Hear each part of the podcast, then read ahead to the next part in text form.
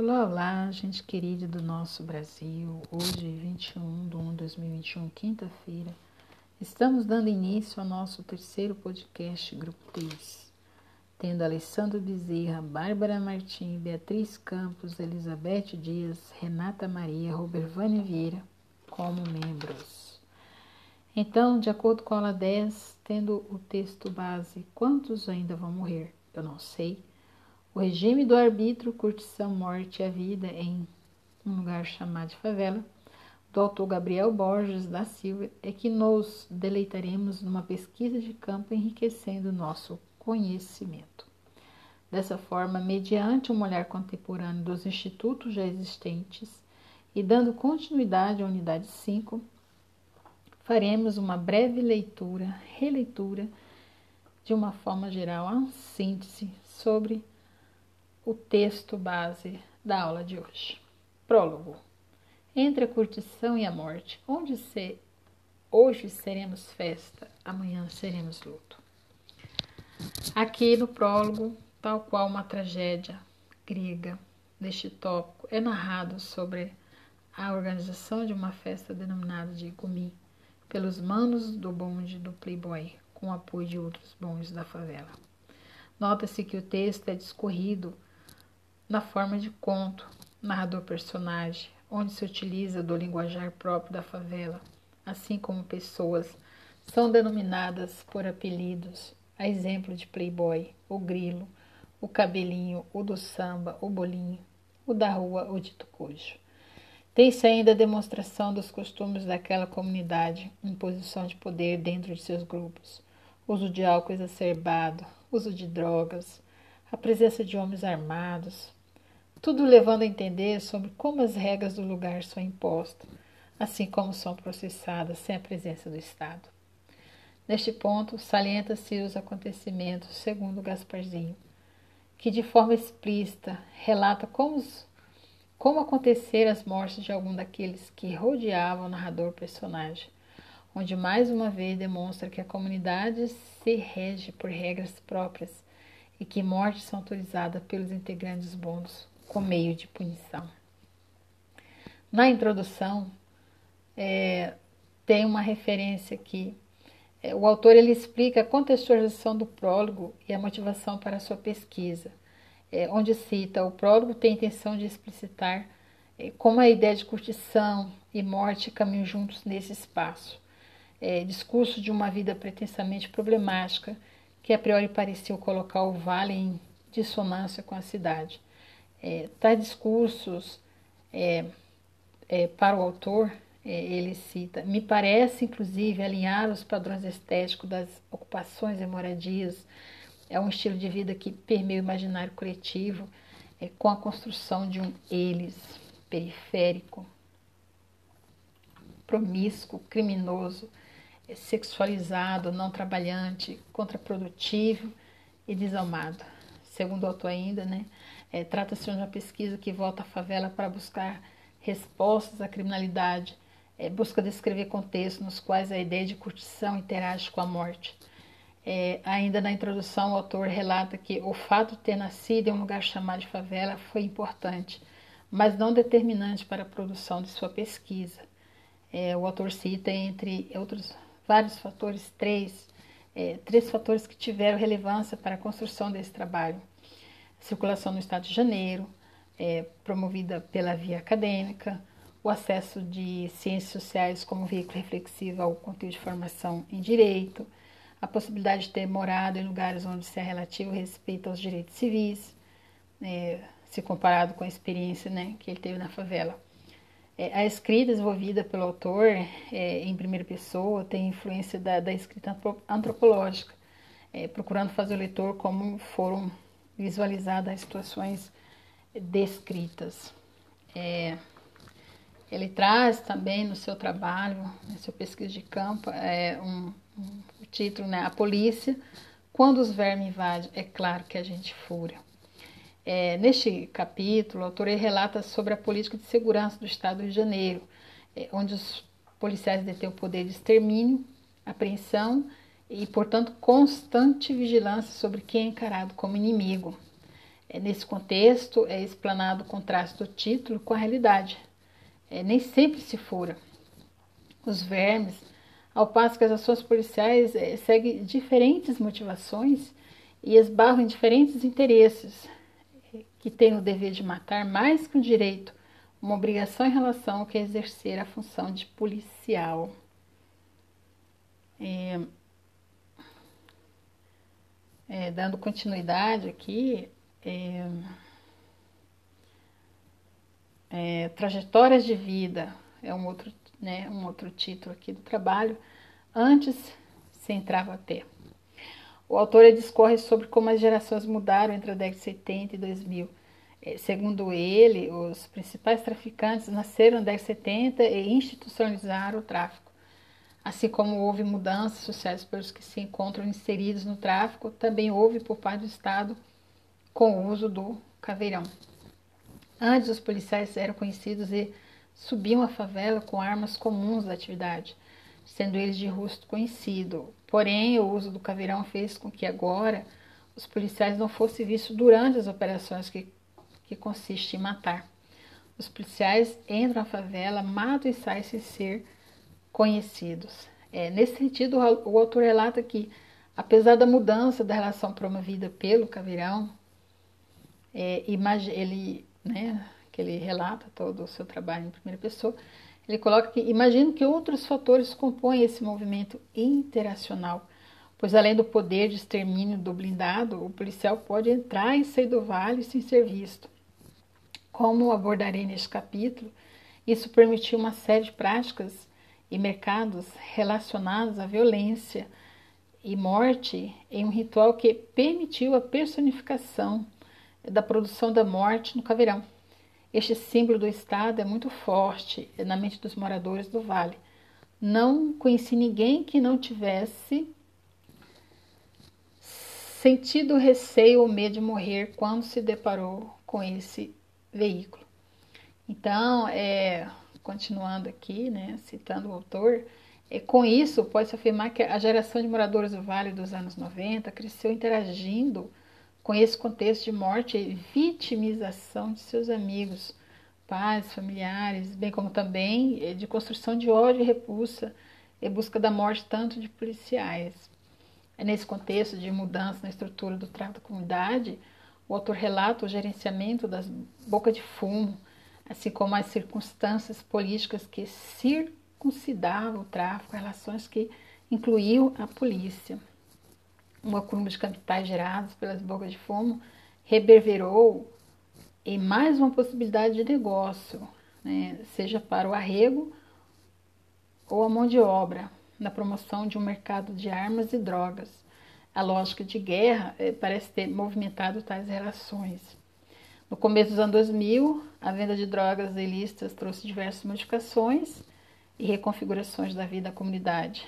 Afinal, houve guerra declarada Desse modo, quero não mexo com, não mexo com você e você não mexe comigo, é, virou questão de honra, como na letra do funk que inicia o capítulo. Quando os vermes invadem, é claro que a gente fura. O temor virou ódio e vingança. Aliás, é, muitos eram os bandidos que tinham pai e irmãos mortos por, por policiais, né? Fator que parece ter implicado na construção desse ódio do discurso dos, dos mais jovens, com 9, 10, 11, 12 anos de idade. É, o policial e o governo é, legitimam a morte como gestor da violência e do tráfico de drogas. É, esse tópico aqui é um tópico é, de reflexão do grupo, né, dos demais tópicos do texto. A legitimidade de matar, né, conforme aqui descrita, é, é, configura o dever de matar. Esta afirmação do autor descreve a ação policial relatada durante sua pesquisa, é, onde de um lado se vê o traficante com pouca expectativa de vida frente ao sistema de controle imposto pelos policiais, que não visa ação legitimadas pela legislação, apenas a aplicação de sanção proveniente da própria dinâmica de moralidades, é, da vingança e de morte. É, nesse contexto, é, o autor relata como a morte se tornou algo banal na rotina da comunidade. Os moradores se acostumaram com, com a presença de tiroteios é, que metralhavam o usuário da boca e inocentes. A morte tornou-se o fim de quem dá mole, ou seja, quem está na rua deve ter resiliência para se proteger da ação policial. A partir das, das experiências vividas pelo autor, é, ele afirma não ser é, leviano olhar tanto a atividade de bandido quanto o cargo público de policial como opções de trabalho e, consequentemente, de sobrevivência moral e obtenção de renda.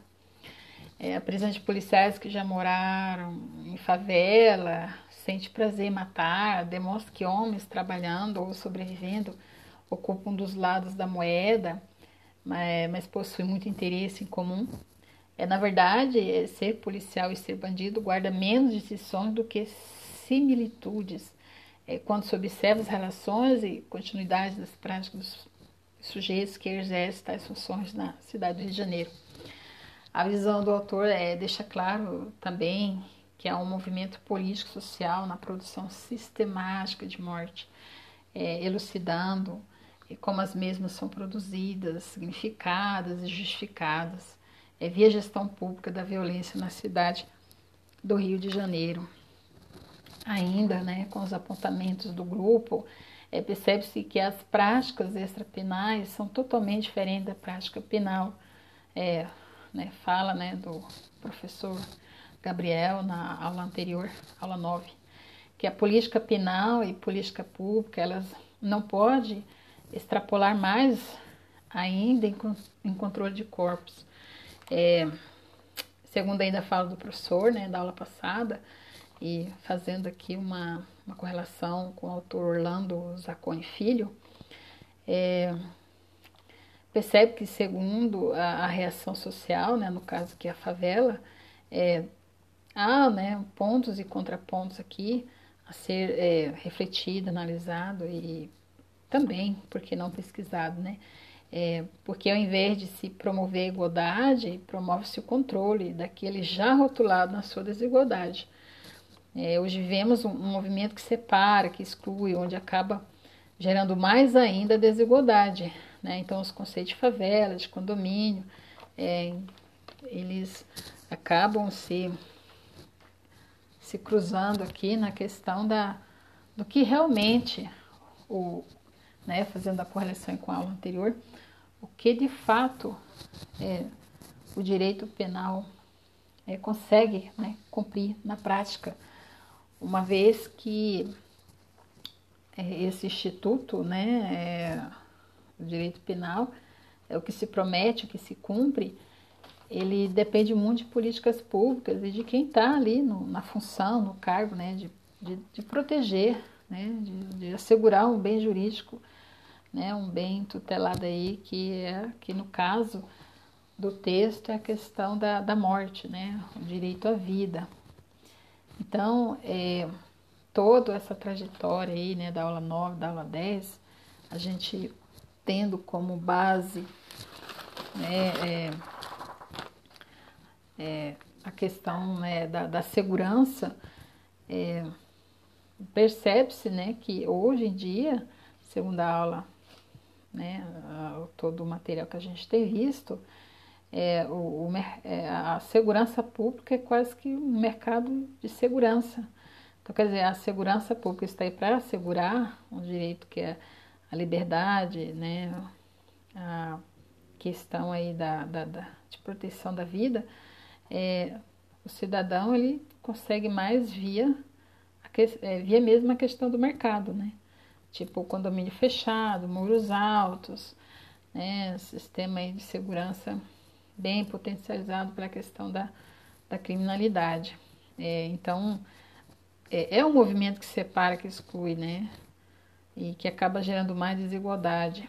Né? E que esse mercado existe, né? Que ele vai aumentar uma determinada classe econômica e construir uma determinada, é, um, determinado tratamento diferenciado, né? Você acaba criando um direito de não ser incomodado, né? Que a gente viu na aula anterior, segundo nosso professor, os famosos enclaves, né? Liberdade versus prisão, né? Acaba sendo aí uma mercadoria. E lazer e segurança pública. E, no caso, segurança pública é contra quem, né? E prosseguindo ainda na, na nossas, na nossas, a nossa, a nossa, no nosso entendimento aqui, é, a questão das drogas, né? Ficou muito bem evidenciado, tanto na aula anterior como né, nesta aula hoje, né? Aula 9 e aula 10, que é a questão das drogas, da desigualdade, né, da exclusão, é, todos esses essas definições, esses conceitos, acaba que é, trazendo a, a questão das políticas públicas, porque a gente, né, segundo o professor, a gente tem que se ater é, no que exatamente essas políticas públicas estão é, favorecendo aí, né, a, os direitos, os direitos é, individuais e, por que não, né, coletivos. É, segundo na lição de Zaffaroni, é, ele coloca a questão da seletividade punitiva. Então, tudo isso caminha para uma seleção de punição, porque quando Zaffaroni coloca aqui, né, que a criminalização ela tem a parte primária e a parte secundária. Quem seria a parte primária? A legislação, né, o legislativo, que são os políticos. E a criminalização secundária, que seriam os policiais, os promotores, juízes, advogados, agentes, né, penitenciários aí. Então, é, quando se vê na questão da prática, a gente tem muito essa questão de usar o cargo público, a função pública, para poder agir em interesse próprio. É, Zaffaroni também ainda coloca, né, que, segundo aqui a pesquisa do professor, na sua página 10, que, que assim o atual modelo repressivo acaba por realizar uma função de intervenção no mercado.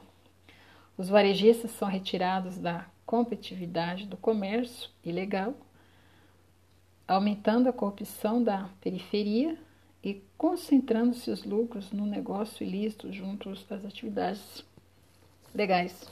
O que, que nós podemos é, inferir dessa, dessa leitura aqui? Né? É que a polícia ela acaba contribuindo para a seletividade punitiva, porque quando coloca aí a questão do caveirão, que antes, né, se você via o rosto dos policiais e agora não, o que, que, que você consegue perceber aí? Que está investindo mais em segurança, sim, dos policiais, e que o povo, né, em específico aqui do texto, a favela, estão buscando mais proteção. E essa proteção eles encontram onde, né? No uso das armas, no tráfico aí de drogas, né?